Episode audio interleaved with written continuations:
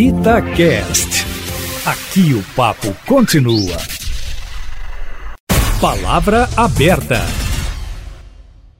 Com nove meses de suspensão das aulas presenciais por causa da pandemia, crescem os movimentos que defendem o retorno dos alunos às salas de aula. Pais, professores e médicos participam das discussões que dividem opiniões. De um lado, aqueles que entendem que o isolamento social tem prejudicado crianças e adolescentes. Do outro está quem acredita que sem o fechamento das escolas, a contaminação pelo coronavírus poderia ser muito maior. Para debater este assunto, o Palavra Aberta de hoje está numa versão diferente, mas claro, contemplando as duas visões. Estamos recebendo a pediatra cardiologista e intensivista, doutora Carolina Bragança Capuruço. Doutora Carolina, bom dia. Obrigada pela presença da senhora aqui com a gente na Itatiaia. Bom dia. Eu que agradeço a oportunidade de poder falar desse assunto. Doutora Carolina, começando então a nossa uh, discussão aqui, a gente vai falar com a senhora dos pontos positivos e negativos a respeito dessa volta às aulas. O que querem os pais, o que querem professores, o que querem médicos, mas os cuidados que temos que ter neste momento com crianças e adolescentes e jovens também. Qual que é o posicionamento desse movimento que a senhora participa que defende a volta às aulas, mas não neste momento. Como é que seria isso? Bom dia. Bom, Eustáquio, na verdade, nós vimos ao longo desses nove meses de pandemia muitas coisas mudarem dos conceitos iniciais sobre infecção, transmissão, grupos de risco, e a gente tem aprendido ao longo desse tempo todo. Nós vimos que as crianças estão efetivamente nove, quase dez meses longe das aulas, e a escola, ela não é só um, um setor em que nós temos conteúdo programático. A escola é, sobretudo, um local de convivência e desenvolvimento humano. Todos nós sabemos que o ensino remoto ele contempla apenas a aprendizagem do ponto de vista de conteúdo e de forma muito precária, principalmente aqui no Brasil, onde sabemos que existe uma disparidade gigantesca entre a escola pública e privada. Sabemos também que as escolas elas são o local onde a gente deve ocupar, proteger essas crianças, inclusive recriar as formas de educação. É, ao longo desses dez meses, várias hierarquias de fechamento e reabertura foram inclusive mudando, e sabemos que aqui na prefeitura e o próprio comitê da Covid-19, que orienta a prefeitura, ele usa muito o CDC americano, que é o Centro de Doenças e Infecções. E nesse CDC americano, em um primeiro momento, acredito que foi antes do primeiro semestre, considerava-se sim aqueles índices de 20, 50, 100 mil casos novos para cada, é, para cada para cada 100 mil habitantes em 14 dias, e, e, a escola ficaria como um dos últimos a reabrirem. Mas, repito, fomos aprendendo com o vírus e a própria CDC americana, que é tida como o, o patamar para no, o nosso comitê da Covid, ele mudou. Este índice não é mais usado pela CDC para abertura e fechamento das escolas. No último documento que eles dispuseram de 29 de outubro deste ano, eles colocam categoricamente que, pelo papel único e principal das escolas na sociedade como um todo, elas devem ser, ou deveriam, pelo menos, né, ser as primeiras a reabrirem e as últimas a fecharem. E o que nós vimos que essa hierarquia de abertura e fechamento, ela não foi utilizada pelo comitê. Então, se usamos a CDC como grande embasamento para as nossas ações aqui, deveríamos usar o que ela considera. A hierarquia de abertura não foi aquela considerada por este grande órgão mundial de saúde. Doutora Carolina, um dos argumentos dos infectologistas que defendem essa restrição em relação às aulas presenciais é que as crianças elas poderiam ser transmissoras em potencial da Covid-19, porque teriam contato com, com os avós, com pessoas mais idosas, com pessoas do grupo de risco. Qual que é a opinião da senhora sobre isso? Há pesquisas científicas comprovando que as crianças podem contribuir para uma disseminação maior da Covid-19, além de também contraírem a doença? Bom, vamos por partes. Todos nós somos potenciais transmissores, isso é um fato. Mas, repito, o que nós vimos ao longo desses meses é que as crianças principalmente aquelas abaixo de 10 anos. Além de se infectarem menos, tem uma forma muito mais benigna da doença, contribuindo com percentual bem abaixo de 1% com a mortalidade e elas não são os grandes transmissores, os grandes vetores. Hoje, o que nós vemos são adultos encontrando com idosos, esses adultos já estão andando de ônibus ou nos seus carros particulares, esses adultos já estão indo em diversos setores e eles transmitem muito mais para o grupo de risco do que a criança poderia transmitir. Outro fator importante que eu gosto e preciso de enfatizar é que esse retorno seria híbrido e facultativo, como nós temos colocado. Claro que os profissionais da comunidade escolar que encontram-se nos grupos de risco deverão permanecer em ensino remoto. Claro que as crianças que encontram no grupo de risco devem permanecer em ensino remoto.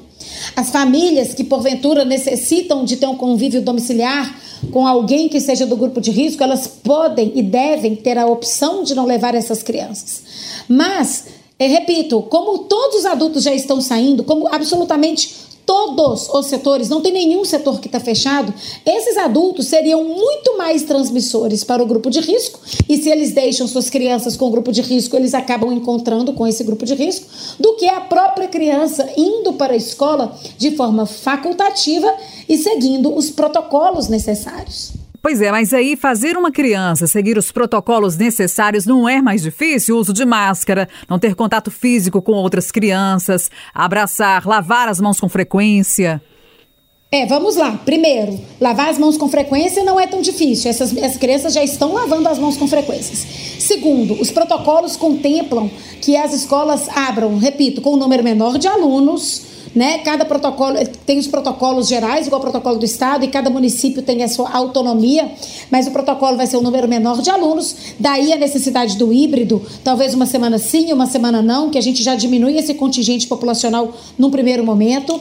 É, as crianças permanecerão, o que nós dizemos em sistemas de bolhas, que muitas pessoas não compreendem. Sistemas de bolhas é não ter aquele recreio aberto com aquele tanto de criança, são salas com cinco, no máximo dez alunos. Esses alunos, eles são, essas famílias serão questionadas sobre sintomas, contato prévio domiciliar e caso elas estejam sintomáticas, elas não irão à escola ou com algum fator positivo na sua casa também não irão à escola. Caso essas crianças, as crianças abaixo de dois anos são proibidas de usar máscaras, então mantendo um distanciamento, mantendo, inclusive, a gente fala essa recriação da educação, ou seja, usar espaços abertos para as crianças pequenas, poucas crianças, porque se você parar para pensar, isso já está acontecendo. Né? As crianças, aliás, está acontecendo de uma forma muito pior, porque se a gente for nas comunidades, essas crianças estão sozinhas, estão na rua, jogando futebol, comendo todo mundo junto. Essas crianças já estão nas pracinhas, sem onde nem tem onde às vezes lavar as mãos. E se a gente fizer um sistema de bolhas com poucas pessoas, poucos alunos dentro daquela classe, o professor vai ter controle maior sobre lavagem de mãos, controle maior sobre empréstimos de brinquedos, e a gente vai poder, inclusive, deixar essa criança com um número de pessoas contactantes absolutamente inferior do que já está acontecendo em praças, shoppings, clubes e mesmo na comunidade é, do ponto de vista desfavorável econômico e social. Doutora Carolina, então, diante de tudo que a senhora está falando, por que, que as aulas não podem voltar agora? Neste momento, né, está, primeiro, estamos no meio de dezembro, não justifica-se.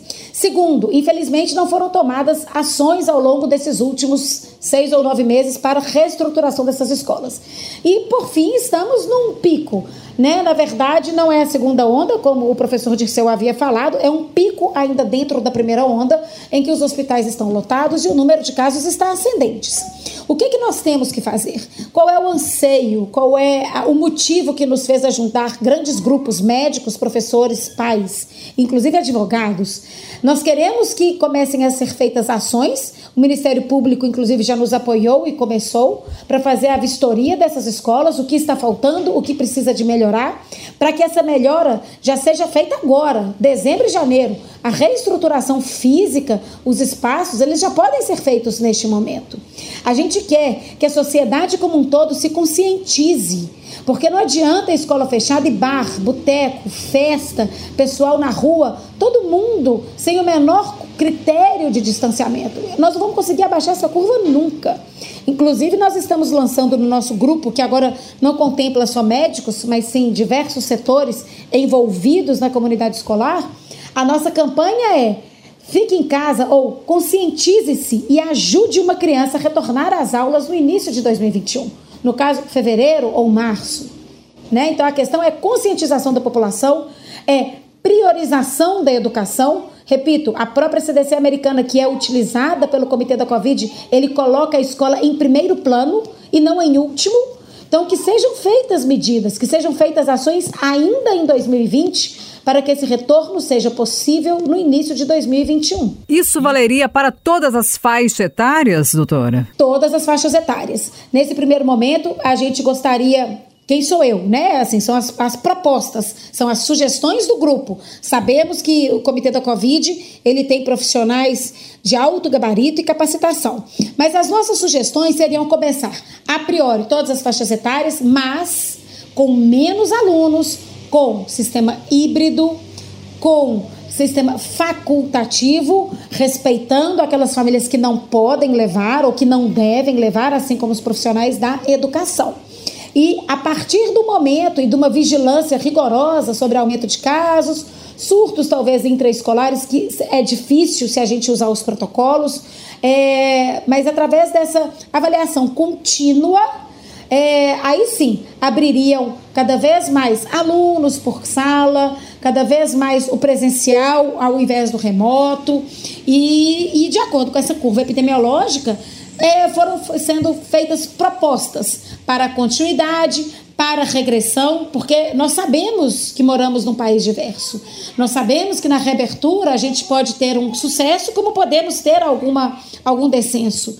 E aí sim, estarmos preparados e dispostos para mudar as estratégias dentro da escola de acordo com a mudança da curva epidemiológica.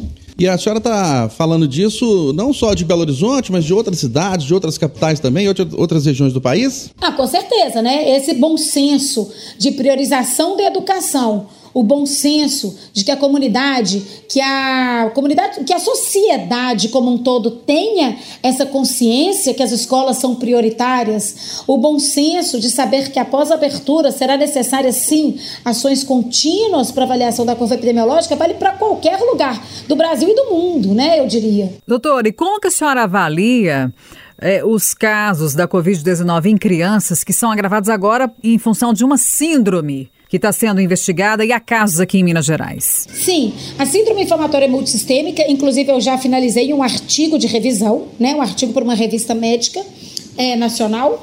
Ela é uma síndrome rara, como a própria Sociedade Mineira de Pediatria colocou, como todos os órgãos internacionais colocam.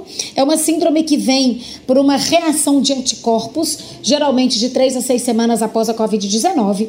É uma síndrome, é, te falo isso inclusive pelo artigo que eu escrevi e acabei de revê-lo para em revista. É, nos primeiros casos, que foram abril e maio, as crianças realmente se agravaram mais, até por ser novo, até por ser algo desconhecido, principalmente nos países de primeiro mundo. Mas, a partir de maio e junho, todas as sociedades internacionais, inclusive a Sociedade Brasileira de Pediatria, junto ao Ministério da Saúde, fizeram um protocolo de reconhecimento precoce e terapêutica adequada. A grande vantagem é que depois desse esses protocolos amplamente divulgados, essa síndrome tem sido reconhecida muito mais rápida, a terapêutica tem sido instalada também de forma adequada e precoce, e as crianças não têm se agravado mais com ela. Vou te dar um número, um número né, é, real, né? Foram 101 casos ao longo de 10 meses. Desses 101 casos, menos de 20 precisa, acho que se não me engano foram 20 ou 30 precisaram de internação em UTI e não houve nenhum óbito em Minas Gerais. Não estou falando de Belo Horizonte especificamente. E se você parar para pegar dados de influenza, pneumonia bacteriana comunitária, né, que as crianças é, te, pegam muito mais, rotaviroses, gastroenterites, traumatismos, suicídios, o número foi absurdamente maior, passa aí de 50 mil casos, internações e UTIs, inclusive mortalidade. Então, pra, é, não é desmerecendo, não é falar que não existe, mas é falar que é uma síndrome muito mais rara do que outras afecções. É uma síndrome cuja mortalidade agora beira ao 0%, em Minas Gerais foi 0%, e tem tratamento. É diferente da Covid-19, que nós temos aí uma ampla divulgação de diversos tratamentos, controvérsias médicas sobre esses tratamentos. O tratamento para síndrome multi-inflamatória, ele é bem estabelecido, que é a imunoglobulina humana venosa e os anti-inflamatórios diversos, e ele funciona. Ele é um tratamento que funciona e na literatura médica não vemos controvérsias sobre esse tratamento. Doutora, e eu, a gente gostaria de voltar com a senhora aqui sobre os efeitos que o isolamento social e o afastamento da sala de aula têm provocado em crianças e adolescentes. Sim, isso é o que mais é, é a nossa grandíssima preocupação na pediatria. Como eu disse, a escola não é só conteúdo programático, é um centro de convivência e desenvolvimento humano. Tem vários grupos de estudo no Brasil, um grupo de estudo fantástico por professores renomados da UFLG que chama Nítida, em que ele tem avaliado sim todas essas alterações. É, alguns estudos, inclusive daqui, ele viu mais de 80% de acometimento grave do ponto de vista mental e social das crianças, com obesidade, anorexia, que é a falta de alimentação completa, com agressividade, depressão, casos de autoextermínio, casos de até os pais é, ou cuidadores, porque muitos pais estão trabalhando, de agressão física a essas crianças, tá, o número está gigantesco, o número está absurdo. Nunca foi visto isso na literatura médica pediátrica antes. E aí esses professores, esses comitês, esses grandes grupos, eles têm se. E eu, como pediatra, me preocupo muito, porque dependendo do que acontece do ponto de vista físico e mental na primeira infância, né, essa perda de janelas de oportunidades, essa perda da autoconfiança, essa perda do desenvolvimento da própria personalidade de acordo com a faixa etária adequada, isso pode, ser, pode trazer consequências irreparáveis. São consequências que talvez aquela criança nunca mais consiga recuperar na sua vida adulta. Isso é muito grave. Isso tem que ser visto com olhos é, muito peculiares por todos nós da sociedade. Outro aspecto que eu acho que é importante a gente ouvir a senhora, que é uma outra polêmica, acabou se tornando a polêmica, que é a vacina contra a Covid-19. A senhora é a favor de uma vacinação compulsória? Qual que é a opinião da senhora a esse respeito? Porque virou um assunto político praticamente, né? É, como tudo, né? Assim, é, é, uma, com grande tristeza que a gente fala que tudo virou política. É, como eu estava conversando com o professor Dirceu Greco, nós temos a opinião extremamente semelhante da priorização da escola. Acho que todos os médicos, ou se não todos, a grandíssima maioria, eles têm a opinião semelhante que a vacinação ela deve ser feita. Né? Assim que os órgãos internacionais e nacionais liberarem, é, eu sou super a favor da vacinação vacinação. Eu acho que a vacinação, aí é opinião pessoal, não estou aqui representando o nosso grupo, é uma opinião minha, doutora Carolina, mestre em saúde da criança e do adolescente. É, a minha opinião é que a vacina ela deve ser amplamente divulgada, amplamente priorizada, mas eu acho que obrigatória é uma, uma coisa muito complicada, porque se você obriga a pessoa, você se torna corresponsável por aquele possível efeito colateral. Né? Então, por exemplo, se eu indicar e falar para a mãe, você tem que vacinar o seu filho, estou obrigando a vacinar o seu filho, e porventura essa criança venha ter uma reação anafilática e até óbito pela vacina, eu sou corresponsável por aquele óbito. Então, eu sou a favor. Eu acho que tem que ser vacinado sim. Eu vou me vacinar porque sou da linha de frente claro, assim que tiver é, é, sido liberada pelos órgãos. Mas uma coisa é eu recomendar veementemente, e paciente meu e quem está me ouvindo saibam, recomendo veementemente, mas eu não acho adequado o obrigatório. Doutora Carolina, eu queria só que a senhora, é, até para finalizar, é, explicasse mais uma vez. O risco da Covid-19 é menor em crianças do que em adultos? Sim, vamos, vamos para a última, né? Para finalização. O risco é menor, tanto o risco de pegar, quanto o risco de ter formas graves, quanto o risco de transmitir. Falando especificamente para aquelas abaixo de 10 anos. Quanto menor a faixa etária pediátrica, menor o risco de adquirir a doença e de transmitir essa doença. E, claro, de ter a forma grave. A partir de 10 anos, adolescentes e adultos jovens, e aí para mim está o foco dessa disseminação exacerbada que aconteceu, porque liberaram-se bares e botecos, enfim, festas, e eles são prioritária, majoritariamente ocupados por jovens, eles não são muito sintomáticos, mas eles sim podem transmitir bem a doença e transmitem tal e qual os adultos, né? Mas, é, por nossa sorte, né, esses adolescentes que tiverem no ambiente escolar, eles serão em classes que serão menores, prioritariamente com janelas amplas, é, um ambiente mais arejado e, e podem usar máscara. Então, o adolescente transmite mais, mas ele tem um controle melhor desse manuseio de máscara e distanciamento social. O que não tem ocorrido, infelizmente, na sociedade e nos diversos setores que estão abertos. Então, na escola, nós teremos com certeza um, um protocolo, inclusive um uso mais adequado disso do que no que nós estamos vendo aí pelas ruas afora. Nós recebemos aqui no Palavra Aberta, hoje numa versão diferente, mas sempre, claro, contemplando dois lados da questão, e o espaço também está aberto para o Comitê Covid-19 da Prefeitura de Belo Horizonte, a doutora Carolina Bragança Capurusso, que é pediatra, cardiologista intensivista. Obrigada pela presença da senhora aqui, pela sua contribuição neste assunto. Bom dia para a senhora. Eu que agradeço, foi excelente falar com vocês. Também estou à disposição para responder dúvidas, inclusive estamos conversando com o Comitê da Covid. Muito Bom dia, obrigada. Doutora. Bom dia. Obrigada. Doutora Carolina, muito obrigada pela paciência, principalmente, viu? Um abraço. um abraço, tchau. Doutora, obrigado. Prazer falar com você novamente. Bom dia. Obrigada, viu, Eustáquio? Bom dia.